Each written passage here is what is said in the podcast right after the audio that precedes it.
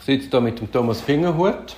Wir sind letztes Mal stehen geblieben, bei der, hast du uns erzählt, dass du keine Zeitungen mehr liest. Genau. Und so wie ich dich verstanden habe, willst du auch weniger am Smartphone sein. Das ist schwieriger. Hast du denn da auch eine Strategie? Oder Das bist du auch fatalistisch, wie du letztes Mal erzählt hast, und lässt es passieren? Ja, also es ist, es ist einfach schwierig, an diesem Ding vorbeizukommen. Also ich weiß nicht, wie es dir geht oder wie es allen anderen geht, aber wenn das Ding auf dem, lege ich es auf den Tisch, es vielleicht noch Also aufladen. da liegt es jetzt am Tisch. ja, eben da liegt es jetzt auf dem Tisch. Und, Du und musst jetzt nicht drauf schauen. Ich schaue gar nicht drauf. Nur weil du jetzt gerade auf das gezeigt hast, habe ich jetzt geschaut, ob das wirklich mein Telefon ist. Aber wenn ich, wenn ich am die das Telefon ablege und ich es anstecke an den Strom und dann laufe ich weg und jedes Mal, wenn ich an dem Ding vorbeilaufe, tippe ich mit dem Finger drauf. Jedes Mal. Und das macht mich halb wahnsinnig. Weißt du, was ich dagegen mache? Nein. Ich tue es am Freitagabend komme ich heim, irgendwann. dann schaue ich in den Briefkasten. Okay. Ist auch eine Variante. Und dann ist, wird es sau mühsam, weil du musst jedes Mal runter Ja. in den Briefkasten Ja. schauen. ja, ist eine Variante. Also meine Tochter zum Beispiel, die hat seit ein paar Jahren kein Smartphone mehr. Die hat sich irgendwann so einen alten Nokia-Knochen Okay. zugetan. Und die ist auch nicht erreichbar über WhatsApp, sondern nur über, äh, was, über E-Mail. glaube ich. Nein, SMS oder so. Oder E-Mail SMS. kann sie wahrscheinlich auch nicht äh, Nein, erreichen. E-Mail kann sie auch nicht stimmen. Aber per, per, per äh, SMS ist sie erreichbar. Und, und sie hat das jetzt wirklich voll durchgezogen. Das ist krass. Bewundere sie für das. Vor allem mit dieser Generation, oder? Also sie ist jetzt auch noch nicht so alt, 26. Und, Da laufst du ja Gefahr, dass du sozial vereinsamst. Ich habe mich einmal bei WhatsApp verabschiedet. mhm, habe ich auch mal gemacht. Ganz gemeine ist, dass WhatsApp das nicht spiegelt. Also die Leute meinen dann immer noch, du sagst, Ja. du sagst erreichbar. Und ja, du, du bist dann einfach komplett abgeschnitten aus gewissen Informationsströmen. Ja. Ich, ich weiß nicht, ob ich es im Griff habe. Es ist ja immer noch so, also wenn man, wenn man von etwas süchtig ist, tut man ja nicht sagen, ich bin süchtig nach dem, sondern man sagt, nein, nein, nein, ich habe das schon im Griff. Irgendwie. Aber äh, ich, ich sage mal so, ich, ich, ich bin lange nicht mehr so viel an dem Teil wie, wie früher. Das hat auch ein bisschen etwas, vielleicht auch ein bisschen etwas zu dem Alter. Dass man, was ich wieder... Ja, und das Bewusstsein ist auch geschärft worden. ja, ja. Und ich tue auch nicht mehr alles beantworten. Also das, da- weil das ist ja dann wie Öl ins Feuer gegossen, dann ist noch, kommt noch ja, mehr, ja, noch ja, mehr, das noch ist ja mehr. bei E-Mails das Problem. Ja. Ja, es kommt ein bisschen darauf an, wer es, wer es ist. Und dann nachher, aber was ich wieder gemacht habe, ist, ich bin wieder auf LinkedIn. Ähm, weil ich das einfach eine coole Plattform finde. Wirklich eine coole Plattform. Wir haben mega viele Inputs, wo, wo ich finde, wo ich dort überkomme. Also mit, mit äh, ganz neuen Sachen, wo, wo dort präsentiert werden. Und, und äh, ist ähm, eine coole Geschichte, wenn man nicht jeden Tag irgendwie reingeht und runter, wie auf Facebook oder was auch immer, sondern einfach gezielt irgendwie, keine Ahnung, einmal pro Tag für fünf Minuten drauf geht und fertig. Genau. Aber lass uns zurückkommen zur Strafverteidigung. Mhm. Was sind die Voraussetzungen für gute Strafverteidigung? Das ist eine gute Frage. Schwierige Frage ist das. Bist du selber auch schon mal in einem Strafverfahren gestanden? Äh, nein. Also ich bin einmal, äh, hätte mal müssen als Zeugen aussagen. Mhm. Ja. Er hat nur gedacht, dass man es vielleicht aus dieser Optik könnte anschauen könnte. Nein, also was ich, was ich schon nicht, ich bin schon gebüßt worden von Ja. Gericht und, und habe schon äh, auch einen Buß kassiert von, der, von einer AK, also von einer Aufsichtskommission. Aber das ist, kannst du nicht vergleichen. Ähm, das macht einen guten Strafverteidiger aus, das ist mega schwierig. Also was sicher ist, ist er muss äh, Interesse an den Leuten. Er muss können empathisch sein. Ähm, und er muss auch äh, einen guten Mix finden zwischen äh, strenger Einseitigkeit vom Klient und trotzdem Optik von der Staatsanwaltschaft nicht ganz verlieren, um ein bisschen realistisch zu bleiben. Und dann ist natürlich ein, ein, ein wichtiger, oder wahrscheinlich einer der wichtigsten Faktoren ist, wie manage ich meinen Klient? Weil der, Klient ist, ist ja die Hauptperson in dieser, in dieser Verbindung und, und, und häufig auch sehr, sehr schwierige Beziehung mit Aufs und Abs. Man kann ja nicht immer der Hero sein, man hat ja, oder das weißt du selber aus Erfahrung, in den meisten Fällen verlieren wir. Ja, vor allem, du bist ja dann auch der, der die, schlechte Info, die schlechten Infos muss kommunizieren muss. Ja, genau. Und, dann, und, und, und wie man das dann vermittelt, ohne dass der andere das Gefühl hat, man sagt der grösste Loser auf der Welt, äh, ist dann gar nicht so einfach.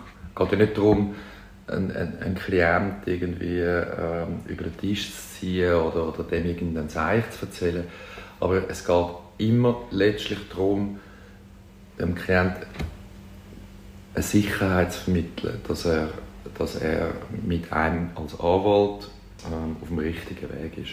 Das finde ich schon noch wichtig, weil es ist ja so ein massiver Druck, der auf diesen Leuten herrscht. Ja. Und die werden verdruckt.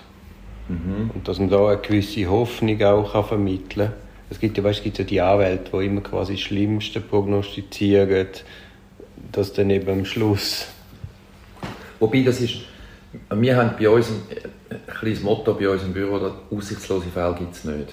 Nein, eben gibt es nicht. Gibt's nicht. Nein, eben, es, gibt, es ist immer eine Frage von der Taktik und der Strategie. Ja, also wie man das... das auch so eine ewige Diskussion. Das ist eine Frage, die ja, Herr Fingmuth, was haben Sie denn für eine Strategie? Tun Sie mir doch mal Ihre Strategie mit der Hören Sie, das ist äh, relativ schwierig, weil äh, es hat da relativ viele Player in dem Verfahren und jeder macht, was er will. Der Staatsanwalt, der Polizist, äh, keine Ahnung, irgendeine, irgendeine vom Vollzug, dann äh, der Beschuldigte selber auch noch und all diese Leute muss man irgendwie managen. Und das gehört eben, wenn ich vorhin gesagt habe, Management vom, vom Klient ist das eine, aber manage the case, das ist noch viel anspruchsvoller. Weil du hast, du musst all, all die Leute musst du ja abholen, auf irgendeine Art und Weise. Und ich, als Verteidiger, ich will ja etwas von denen. Also ich will etwas vom Staatsanwalt, ich will etwas vom Polizist. Und dann, muss ich, dann kann ich nicht zu denen gehen und sagen, du bist ein Arschloch sondern dann muss ich zu denen ganz sagen, lieber, lieber Polizist. Nein, also das ist jetzt ein bisschen übertrieben, aber, aber ich, ich muss die... Ich tue wie so, äh, wie beim Fischen, du so ein bisschen Angeln rausschiessen und versuchst die an dich zu mit dieser Angel und auf deine Seite zu ziehen. Und, und das ist das Ziel. Und wenn wir ehrlich sind, in 97% der Fälle geht es nicht darum, schwarz oder weiß Schuldspruch oder Freispruch, sondern es geht darum, eine gute Lösung zu finden für den Klienten. Und häufig ist, ist er zufrieden, wenn er irgendeine bedingte Strafe bekommt und nicht unbedingt einen Freispruch. Und die restlichen 3%, das sind dann noch die Fälle, wo man sich einfach vorher noch nicht geeinigt hat. Und dann geht man vor Gericht und dann ist alles oder nichts, das ist klar. Aber, aber ich würde sagen, in der, in der, in der grössten, Fall, in der grössten Anzahl von Fällen geht es darum, auf irgendeine Art und Weise eine Lösung anzubringen. Strategiefrage, eben das tönt, das tönt so hoch. Aber es ist ja wahrscheinlich ein gleich wie in einem Fußballmatch. Du gehst mit einer Strategie auf den Platz, hast den Gegner studiert und denkst, das könnte ein möglicher Weg sein, aber innerhalb des Spiels wandelt sich das ja stetig. Genau, also das ist, das ist ja, ähm, wie sagt man dem, äh, es ist immer eine Anpassung, ständige genau, Anpassung. Genau, es ist rollend. Genau, es ist rollende Planung. Eine rollende Planung. Und du kannst, was mir jetzt zum Beispiel, das ist eine grosse Fundamentaldiskussion bei den Strafverteidigern. Was macht man am Anfang? Und unsere, unsere Meinung nach, also unser, wenn ich sage uns, dann meine ich mein Büro, wir haben den Standpunkt, am Anfang werden die Weichen gestellt. Da geht es in die Richtung oder in die Richtung. Klar kann es nachher noch, auch noch ein bisschen verschieben, aber grundsätzlich fängt es am Anfang an. Und dort ist einfach, meiner Meinung nach, ist ein Kunstfehler, wenn man Aussagen macht.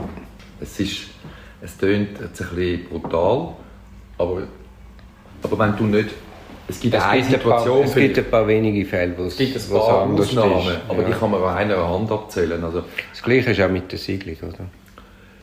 Ja, genau. Aber jetzt zum Beispiel mit, den, mit dem Aussageverhalten oder, am Anfang, es ist einfach ein No-Go, wenn du in eine Einvernahme gehst und du weißt nicht, was dem Klient vorgeworfen wird. Also du weißt es vielleicht schon, Drogen, Diebstahl, Hellerei, aber du hast keine Ahnung, was die an Beweismitteln haben. Und der Klient dann einfach in das Blaue in den Lauf lassen, nur weil er dir gesagt hat, er hätte mit dem nichts zu tun, ist einfach Bullshit. Und dann musst du dem, musst du dem, und das ist jetzt, der geht's jetzt, am Anfang ist es so ein bisschen hardcore, meiner Meinung nach. Also, gibt eine Situation, wo du dem Klienten musst sagen, jetzt musst du es sagen, wenn er nämlich ein Alibi hat. Dann ist klar, wenn er jetzt irgendwie beschuldigt wird, er hat jemanden umgebracht und er sagt, ich bin dann gar nicht da gewesen, sondern in Amerika, dann zeigt das Flugticket und dann ist er draußen. Aber sonst... In so einem Fall würde ich glaube auch nicht reden lassen sondern will schauen, wo das Flugticket ist, wo ich das irgendwie erhältlich machen Nein, das ist klar. Aber ich meine, wenn er jetzt gerade könnte, das Flugticket zücken Aha, okay. so meine ich. Ja. Oder wir sind, wir sind da in der Hafteinvernahme und der Staatsanwalt sagt, sie haben das gemacht und dann sagt er, spinnen sie eigentlich, da ist mein Ticket. Und dann noch der Stempel im Pass von mir aus, also was habe ich, aber einfach etwas, das dazu führt, dass man gerade sofort rauskommt. Dann, dann muss man Aussagen machen, aber sonst ist es einfach äh, eine Harakiri-Übung. Also und, und, äh, da gibt es natürlich Anwälte, die sagen, ja, du musst einfach am Anfang sagen, was Sache ist, dann kommt das viel besser, weil dann, äh, oder so. Und, und meiner Erfahrung nach fängt die Kacke dann erst ja, ja. Das System belohnt das nicht. Nein, absolut nicht. Absolut nicht. Und bei uns ist, wir haben jetzt zumindest den Ruf oder den Vorteil, dass wenn wir mit einem Beschuldigten in Einvernahmen gehen, wissen alle schon, dass wir uns die Aussage verweigern. Und dann fangen sie gar nicht erst an zu fragen, sondern nach fünf Minuten ist dann das wieder erledigt. Es gibt einen... Ich habe letztens, Entschuldigung, ich habe letztens einen Fall gehabt, sind wir rein und haben eine Aussage gemacht. Und dann ist er verschrocken, der Polizist. Völlig perplex. Ja. Und dann am Schluss von der Einvernahme hat er mich gefragt, Sie, wieso haben Sie jetzt in diesem Fall Aussagen gemacht? genau. Und dann hat er mir erklärt und dann war er zufrieden. Ja. Nein, es ist, es ist äh, meiner Meinung nach ist das, ist, das, ist das klar. Man muss einfach noch beachten, vielleicht, wenn es ein Haftfall ist. Ähm, dort ist es dann recht schwierig, einem Beschuldigten zu sagen, schauen Sie, Sie dürfen jetzt einfach nichts sagen. Weil er ja das Gefühl hat, wenn er jetzt etwas sagt, kommt mhm. er wieder raus. Mhm. Aber auch da geht es ja darum, eine realistische Vorstellung zu vermitteln. Ja, ist aber gar nicht so einfach. Ja, immer noch. Ich, muss, ich, muss, ich staune immer noch, dass es so viele Leute gibt, die sagen, aber wenn ich doch nichts sage, dann habe ich doch etwas zu verbergen. Dann gebe ich so quasi zu, dass ich das gemacht habe. Und dann sage ich immer, schauen Sie, das Verfahren, das wir da drinstecken, hat nichts mit dem realen Leben zu tun. Nichts. Das ist wie Monopoly. Er hat einfach seine eigenen Regeln und wir müssen uns an die Regeln halten. Und wenn wir das machen, dann kommt es gut. Und wenn wir das nicht machen, kommt es nicht gut. Ja, du kannst nicht mit Alltagsstrategien kommen und das Nein. quasi auf, auf, auf Strafsystem oder auf Strafverfahren Nein, wenn du mit deiner Partnerin oder deinem Partner willst und der sagt einfach plötzlich, du tust dann musst du sagen, okay, nice, nice, hat mich gefreut. Abschlussfrage, was zeichnet dich als Anwalt aus und was weniger? Das wäre vielleicht fast spannender. Was zeichnet dich weniger aus? Was zeichnet mich weniger aus? Also du meinst äh, negativ, also Defizit? Ja, du hast vorher äh, die Charakteristika aufgezählt, was ein Anwalt mit muss bringen. Ah. Ein Strafverteidiger. Also was ich vielleicht ein bisschen, was bei mir ist, ich bin ein bisschen ungeduldig. Mhm. Ähm, und was ich auch, was, was auch ein bisschen mein Problem ist... Hast du ein ADHS? Ja, K, ja. K? Ja, jetzt nicht mehr so. Ich frage nur, wie du da den Kuchen ja, von der Weinflasche... Ja, das ist schon klar. Aber ich habe jetzt zum Beispiel, ich tue jetzt nicht mehr so mit dem, mit dem Bein so auf und ab wippen, also das Restless ja. Leg-Syndrom habe ich zum Beispiel jetzt nicht mehr so. Ähm, und, und was bei mir, oder was, ich weiß nicht, ob es dann auch so ist, aber was ich immer, was mir noch passiert ist, ich vergesse den Klient. Wenn ich einen Fall bearbeite, dann vergesse ich den Klient, weil für mich ist der Klient eigentlich gar nicht so wichtig in einem Verfahren. Ich weiß ja, ich weiss ja, was ich machen muss. Ich weiß das als Anwalt. Ah, du meinst ihm mitzunehmen in deiner ja, Strategie? Ja, ihm, vielleicht irgendwie zu erklären, schau jetzt, als nächsten Schritt machen wir jetzt das. Ja. Ich weiß genau, was ich machen muss. Und das ist vielleicht noch ein bisschen ein Defizit, weil ich denke, die kommen dann und sagen, Herr Winger, was haben Sie jetzt gemacht? Oder haben Sie überhaupt etwas gemacht? Und das Zweite ist, wo, vielleicht, wo ich vielleicht ein bisschen, also Kommunikation, bessere Kommunikation und in dem Zusammenhang auch, ich lasse manchmal Fälle liegen. Früher habe ich das noch nicht so fest gemacht, heute mache ich das ein bisschen mehr, weil ich das Gefühl habe, ich weiß genau, wann ich was machen muss. Ich kann das nicht erklären, warum, aber das, vielleicht hat das etwas zu mit, mit, mit, mit, mit den Jahren, wo man das schon gemacht hat. vielleicht tust du auch einfach deine Faulheit schön reden. Vielleicht, ja. Nein, das hat, nein ich glaube nicht, dass es etwas mit Faulheit zu tun hat. Nein, nein, der Erledigungszwang ist ja auch sehr etwas Zwangshaftes. Ja, aber du kannst natürlich etwas auch zum falschen Zeitpunkt versuchen zu erledigen. Ja, ja. Und das meine ich damit. Du musst, und dann kommen die vielen Players da rundherum ins Spiel. Man muss zum richtigen Zeitpunkt das Richtige machen. Und da kann man recht böse in die Scheisse hineinlaufen, wenn man, wenn man da das einfach so aktionistisch... Ja, das sowieso macht. nicht. Ja, gut. Und dann, und dann muss man natürlich auch Rücksicht nehmen auf den Staatsanwalt. Was ist das für ein Typ? Man muss den äh, screenen und schauen, was, was, was ist das für einen, um irgendwie den Fall dann irgendwie gut in die Bahn zu bringen. Das ist ein Podcast aus der Reihe Auf dem Weg als Anwältin. Ich hoffe, der Podcast hat dir gefallen. Für mehr Podcasts schau doch auf meiner Homepage www.duribonin zusammengeschrieben.ch. Viel Spaß beim Entdecken von weiteren Podcasts.